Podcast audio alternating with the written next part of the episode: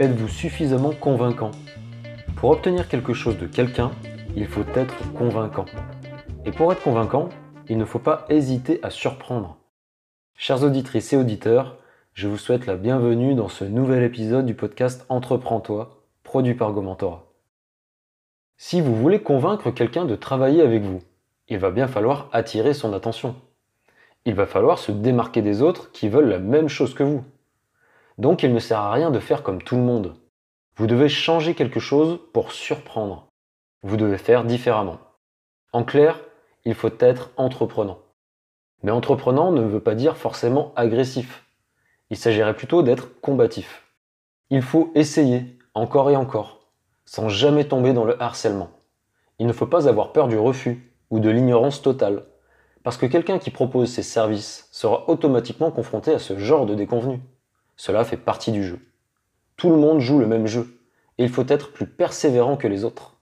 Au départ, le fondateur de KFC n'avait en sa possession qu'une recette de poulet frit qui n'intéressait personne.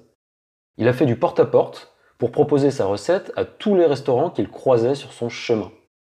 Et il a sillonné tout le pays, tous les États-Unis. Pour se prendre des portes, il en a pris, les unes après les autres. Ce n'est évidemment pas la meilleure tactique, c'est certain mais c'est un bel exemple de combativité. Parce qu'au bout d'un moment, à force d'obtenir des non, il a fini par obtenir un oui.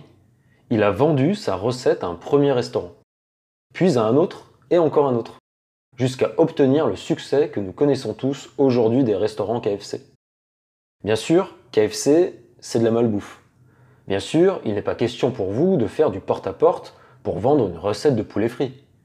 Mais il est question ici de combativité, de croyance et de persévérance.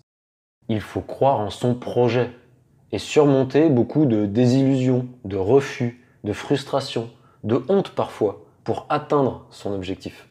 C'est le prix à payer et c'est un minimum. Tous ceux qui ont réussi sont passés par là. Nous, nous ne voyons que le résultat des autres et cela fait rêver. Mais le processus n'est souvent pas celui qu'on croit. Le chemin à parcourir peut être rude. S'il ne l'était pas, tout le monde aurait les mêmes résultats. Pourtant, c'est loin d'être le cas, et la chance n'a pas grand-chose à voir là-dedans. Parfois, insister, ça paie. Insister est une qualité, peut-être une des meilleures qualités qui soit, mais il faut savoir insister avec subtilité. Si votre stratégie n'a pas marché, cela ne veut pas dire que tout est à jeter, et cela ne veut surtout pas dire qu'il faut abandonner. Cependant, il y a sans doute des choses à changer, à améliorer, pour revenir ensuite à la charge et repartir au combat. Peut-être que c'est la cible qui doit être changée, ou peut-être pas. Insister sur la même cible, ça peut marcher. Il ne s'agit pas là d'insister sur la même personne en particulier, mais sur la même cible, sur le même objectif. Jusqu'où êtes-vous prêt à aller pour atteindre cet objectif? Combien de temps êtes-vous prêt à insister pour faire sauter le verrou? Une semaine? Un mois? Un an? Dix ans? C'est une bonne question à se poser. Et s'il s'agissait de trouver la femme ou l'homme de votre vie? Chercher pendant dix années, ce n'est peut-être pas cher payé, si c'est pour être heureux en ménage les 50 ou 70 prochaines années. Il y a un bon nombre de gens qui signeraient tout de suite pour réussir à atteindre cet objectif en 10 ans. Certains signeraient même pour 20 ou 30 ans. Jusqu'où êtes-vous capable d'aller pour atteindre votre objectif? Êtes-vous capable d'insister encore et toujours sans jamais baisser les bras? Certains y arrivent, d'autres pas. Dans tous les cas, l'une des meilleures habitudes qui soit est d'insister, jour après jour, quels que soient les résultats. Il faut évidemment prendre les résultats en compte, les analyser pour ensuite tester de nouvelles approches, tant que les précédentes n'ont pas fonctionné. Personne ne réussit tout tout de suite.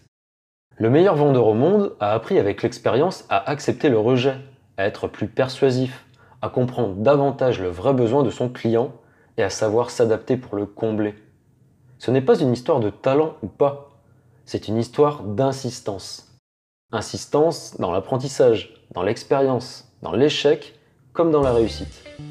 Si c'est trop dur, il faut revoir sa stratégie, il faut s'adapter, agir différemment, sans tout chambouler pour autant du jour au lendemain. Mais il faut insister, en se simplifiant la vie, en étant malin, en avançant pas après pas, quitte à mesurer chacun de ses pas pour se donner du courage et voir que l'on progresse malgré tout. Merci beaucoup d'avoir écouté ce nouvel épisode. Ne manquez pas les prochaines chroniques en vous abonnant sur votre plateforme de podcast favorite. Vous pouvez également me retrouver sur LinkedIn. A très bientôt